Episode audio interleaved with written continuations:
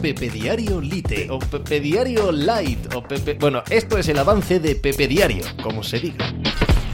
Hola, ¿qué tal? Hoy estamos al lunes 8 de agosto del año 2022, el día del retorno, el día del que Pepe Diario vuelve a la actividad después de dos semanas de vacaciones. ¿Y por dónde empiezo? ¿Qué hago? Hablo de la actualidad exclusivamente de lo que ha sucedido este fin de semana, de que ya tenemos eh, en marcha, por ejemplo, la Premier League y la Bundesliga, de que han vuelto las motos, de que la temporada de tenis y de ciclismo eh, continúa andando, de que ha habido partidos de pretemporada, por ejemplo, en la NFL, por ejemplo, con equipos españoles, de que el eh, béisbol sigue en medio de la temporada o de lo que ha ocurrido estos últimos 10 días, estos últimos 15 días, del terremoto en la Fórmula 1, del terremoto en la NFL a cuenta de la suspensión de Son Watson o de el tamaño de esa suspensión, mismamente en el béisbol, del traspaso alucinante de Juan Soto a los San Diego Padres. ¿De qué? ¿Cómo lo estructuro? ¿Cómo me pongo mentalmente a hablar hoy, justo hoy?